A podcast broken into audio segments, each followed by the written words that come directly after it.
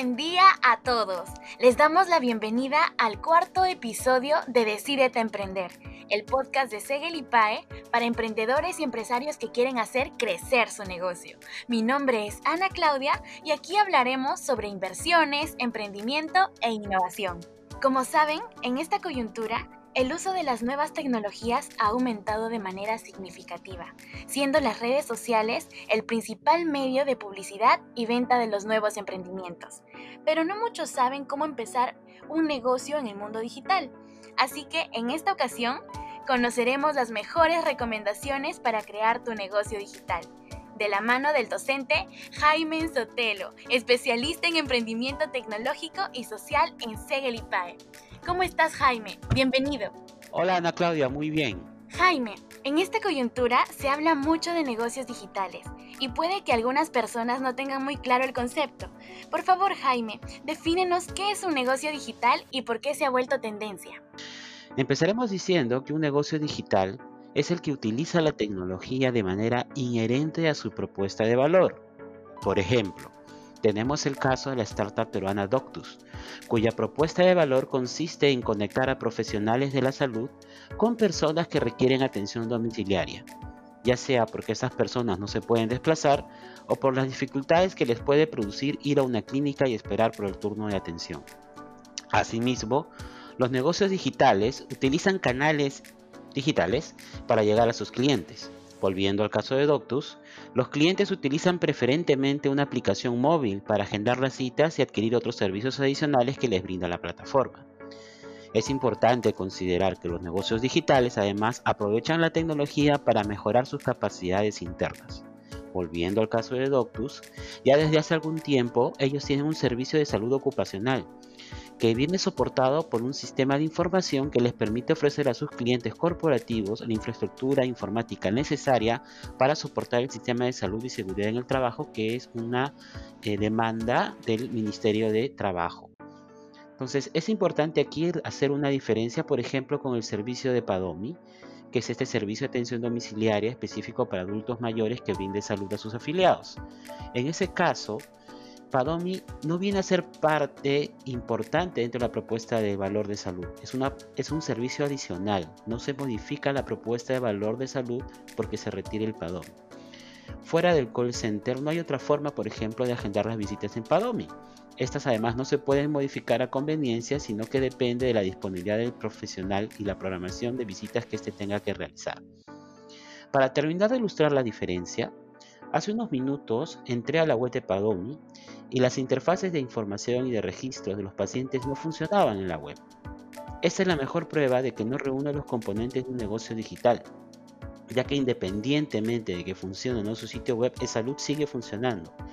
Pero en el caso de Doctus, de ocurrir una situación como esta, el impacto sería mucho mayor, ya que no solo se interrumpe el servicio a los clientes y se pierden nuevos clientes, sino que la crisis de reputación y confianza que se originaría por impactar terriblemente su negocio. Se ha vuelto tendencia los negocios digitales porque las medidas tomadas a nivel global tales como el cierre de fronteras, restricciones para el transporte de pasajeros, cuarentena, restricciones para la circulación de personas y el distanciamiento social obligatorio. Vistas desde la perspectiva de los negocios, han tenido efectos que van desde el cese total de operaciones hasta la disminución significativa de la interacción presencial con clientes y proveedores claves.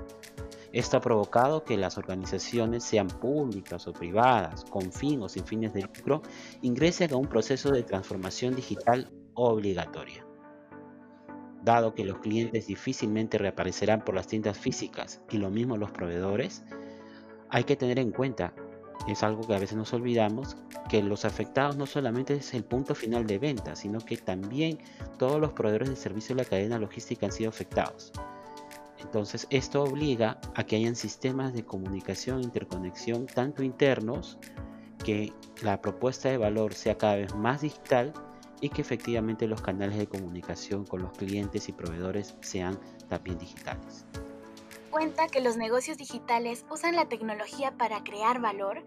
¿Tú crees que todos los negocios pueden ser digitales? Justamente el paralelo que hacíamos anteriormente nos lleva a identificar que hay negocios digitales que nacen digitales, como el caso de Uber, el caso de Doctus, y hay servicios o negocios que pueden ser digitalizados. En la medida que los negocios puedan incorporar el componente tecnológico dentro de su modelo, y esto, por ejemplo, se puede dar primero en los canales, el relacionamiento con los clientes. Por ejemplo, muchas pollerías antes tenían un call center para atender delivery. Luego, muchas de ellas se inscribieron en Globo Rappi y por ahí como que ya tenían un primer canal digital a través de esas plataformas. Mientras que, por ejemplo, Pardos Chicken ya en el 2018 había implementado su app para delivery y solamente en los tres primeros meses de implementada esa solución ya representaba el 10% de sus ventas por delivery. No obstante, el ejemplo que hemos puesto, el negocio de las pollerías y su principal propuesta de valor seguirá siendo el sabor y calidad de su producto, porque de nada vale crear una excelente experiencia digital utilizando chatbots, llamadas de confirmación, medición de certificación automática o algún otro elemento tecnológico similar, si es que el producto, en este caso que viene a ser la propuesta de valor, en este caso el pollo, no es bueno. Entonces vamos entendiendo que no todos los negocios podrán ser digitales, sino que se podrán digitalizar en mayor o menor medida. Claro, de todas maneras. Y muchas de las personas que nos están escuchando deben pensar en qué cosas o lineamientos deben seguir para iniciar un negocio digital. ¿Cuál considerarías que sería el mejor punto de partida? El punto de partida desde mi punto de vista sería digitalizar los canales y el relacionamiento con los clientes, que es algo que las bodegas han empezado a hacer muy bien. Por ejemplo, hay muchas que han empezado a aceptar pedidos vía WhatsApp o algunos vía Facebook. Y además ya casi el 80% de bodegas en zonas residenciales aceptan pagos mediante medios electrónicos o transferencias electrónicas, no solamente procesando tarjetas, sino a través de transferencias vía Plin, Yape, BIN y otras.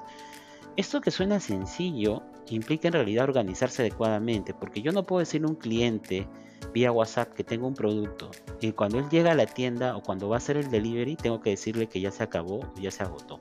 Eso también abre otras posibilidades, por ejemplo, automatizar la toma de pedidos de manera que estos se encolen y en lo que dura el toque de queda a partir de las 8 de la noche se puedan empaquetar y programar los envíos para ser entregados o recogidos en tienda a una hora conveniente.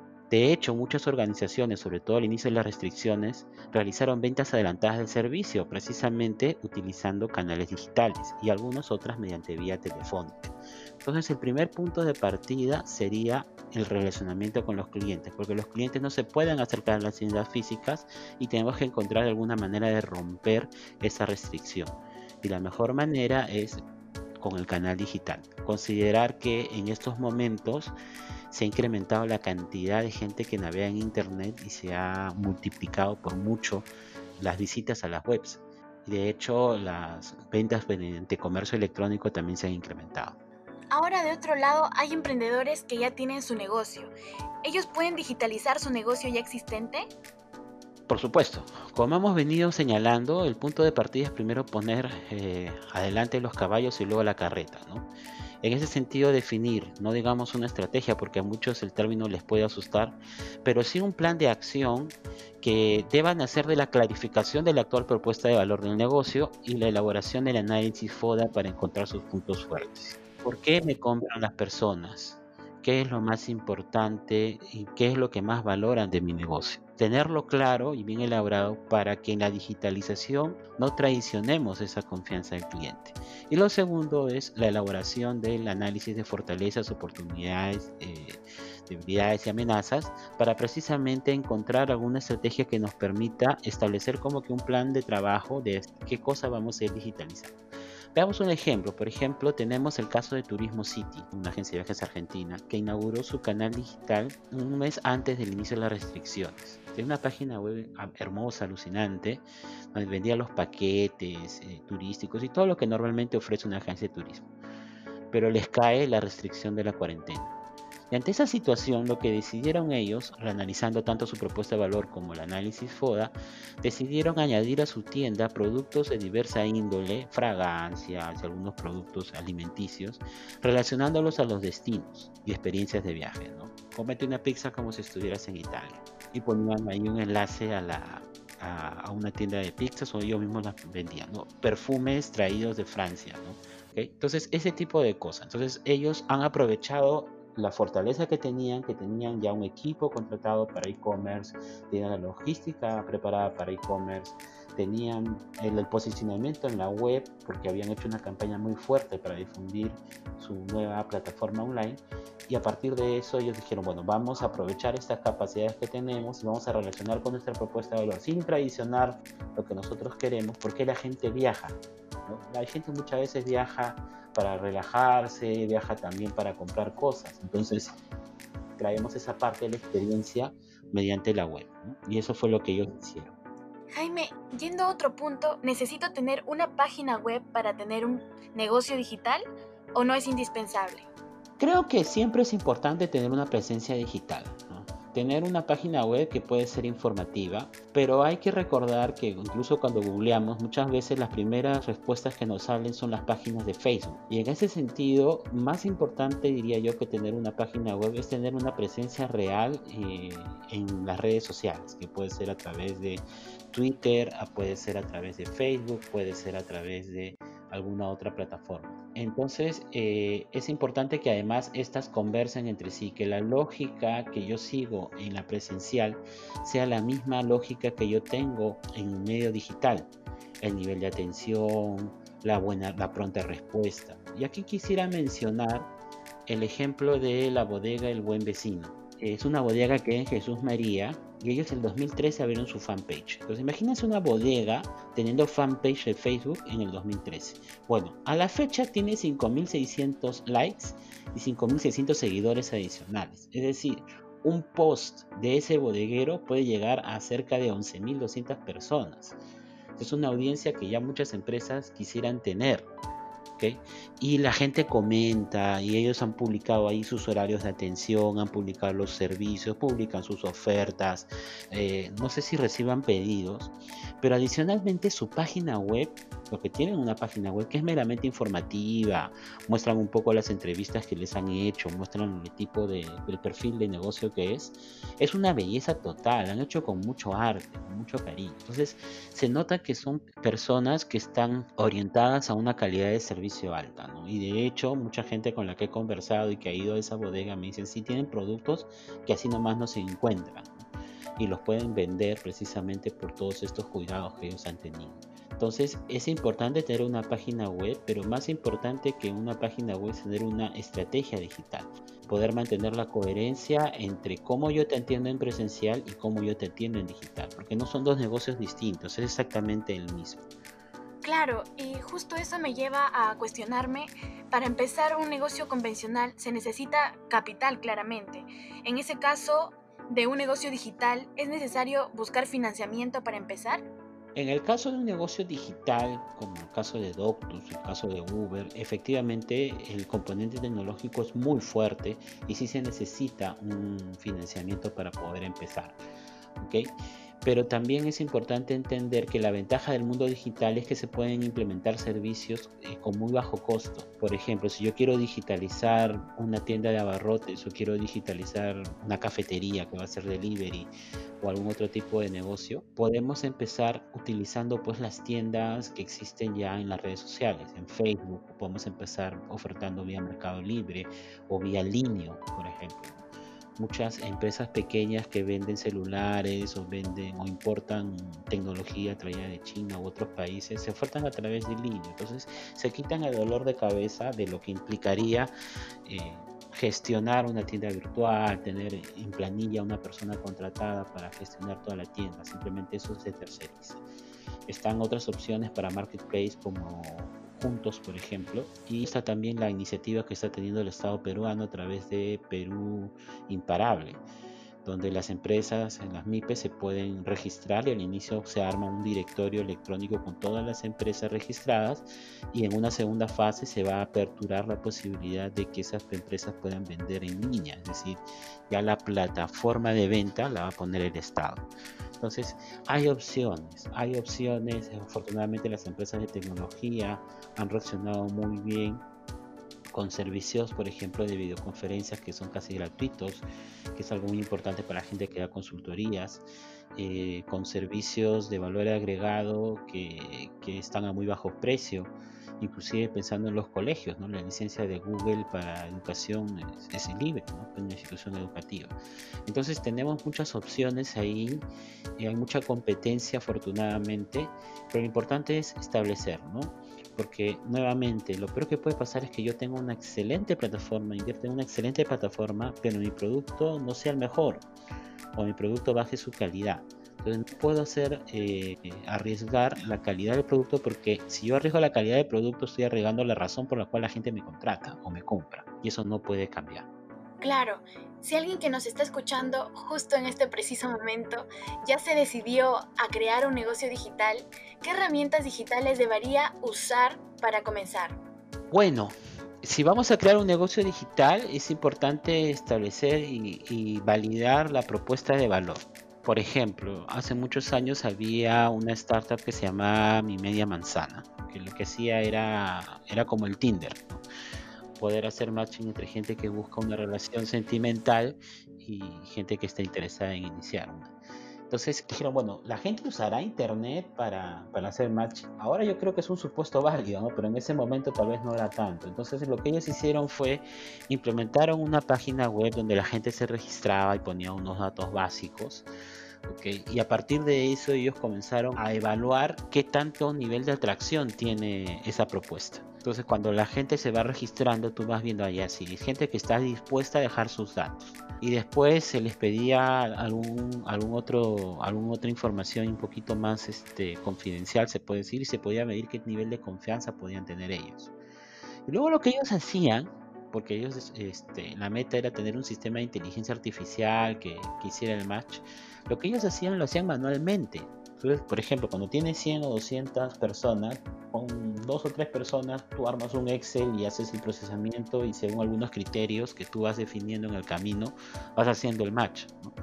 Y a veces habían personas que le llamaban, decían, mira, yo he puesto ahí que no, no, creo en el amor ciego y que no me interesa el nivel socioeconómico de esa persona, pero pues, mira, no te pases, ¿cómo vas a poner match con fulano de tal? Entonces eh, ahí entendieron pues que este, una cosa es lo que se dice y otra cosa es lo que se piensa. Es importante validar esa propuesta de valor, ir poco a poco, porque si se lanzaban de frente a armar su sistema de inteligencia artificial con las reglas que ellos pensaban, imagínate lo que hubiese pasado. Bueno, por otras razones, ellos llegó un momento en que acumularon mucha inversión y ya no podían, no tenían, no, el futuro del negocio ellos veían que con la aparición de Tinder y otras plataformas eh, se veía muy, muy amenazado su negocio, entonces no podía seguir creciendo. Entonces fue que decidieron parar operaciones pero es una forma interesante de ver el ensayo y el error. Lo bueno es que un negocio digital con una excelente página web, ahora los negocios que van a digitalizarse, sí deberían considerar empezar digitalizando el canal primero y luego ir poco a poco modificando su propuesta de valor para incorporar la tecnología como parte inherente. En algunos casos no se puede, un zapatero por ejemplo vamos a pedir mucho esfuerzo en que pues haga una máquina con inteligencia artificial para que componga el zapato, no, eso no, no se va a poder en un primer momento. Pero sí podría armar una red de zapateros independientes que le ayuden a gestionar los pedidos que le hagan. O lo que está pasando ahora, ¿no? Mucha gente anda con el pelo largo porque todas las peluquerías están cerradas. Entonces imagínense la demanda que va a haber por peluqueros cuando esto acabe. Y de hecho creo que hay algunos que están atendiendo ya un poco, corriendo el riesgo, ¿no? Jaime, para cerrar la entrevista, ¿tienes algún consejo para los emprendedores que nos están escuchando ahora? Sí, mi mayor consejo es un poco hacer caso de muchas cosas que se nos han venido diciendo. Por ejemplo, hay que cuidar a los clientes. Tenemos que comunicarnos con los clientes, preguntarles cómo están, eh, porque ellos son la razón de ser de los negocios. Son las necesidades de ellos las que buscamos que solucionar los beneficios que vamos a obtener van a venir directamente de ellos. Entonces es importante tenerlos cerca, buscar la asociatividad también con otras empresas relacionadas, incluso con empresas que antes podían ser consideradas competidoras, para poder potenciar la oferta e ir a ofrecer en conjunto una oferta más poderosa a cada uno de nuestros clientes o en todo caso bajar costos también. Y es importante también no desanimarse. Creo que es importante que los emprendedores tengamos en claro que todo esto que se nos dice de, ampliar la zona de confort es algo que no tenemos que aprenderlo con la cabeza y repetirlo de manera cognitiva, sino hay que incorporarlo dentro de nuestra forma de ser, dentro de nuestra actitud. Creo que eso es lo más importante en estos momentos para que los emprendedores no se desanimen, puedan seguir adelante y sobre todo tener fe en el futuro. Es importante tener la confianza en uno mismo para luego ir construyendo la fe en el futuro. Ese sería mi consejo. Muchísimas gracias Jaime por compartir con nosotros toda esta experiencia, esta información, que creo que no solamente ha informado a nuestros oyentes, sino que también los ha motivado a emprender su negocio digital. Yo estoy segura que hoy han recibido este empujoncito que se necesitaba para dar el primer paso. Agradecer a Segel y Pae por, por la oportunidad y a ti por la entrevista. Em, me parece que es importante que los emprendedores sientan que no son los únicos que están pasando por esta situación, hay mucha gente. Entonces es importante buscar la asociatividad también para cuidar a los clientes, para digitalizar los negocios, sobre todo en aquellos que nos permitan precisamente poder atender a nuestros clientes y trabajar de manera colaborativa. Creo que ahora más que la competencia hay que buscar la cooperación entre negocios relacionados, inclusive entre negocios del mismo rubro, para poder satisfacer las demandas y poder optimizar la superación. Muchísimas gracias a ti, muchísimas gracias a todos por haber escuchado este podcast. Muchas gracias Jaime, un gusto enorme. Esto ha sido todo por hoy. Nos vemos en el siguiente podcast y estén atentos a nuestras redes sociales para saber cuál será el siguiente tema. Y si quieren aprender más sobre administración, saca ventaja ingresando a nuestra web segelipae.edu.pe. Ahí van a conocer muchísimo más sobre nuestras carreras. ¡Hasta pronto!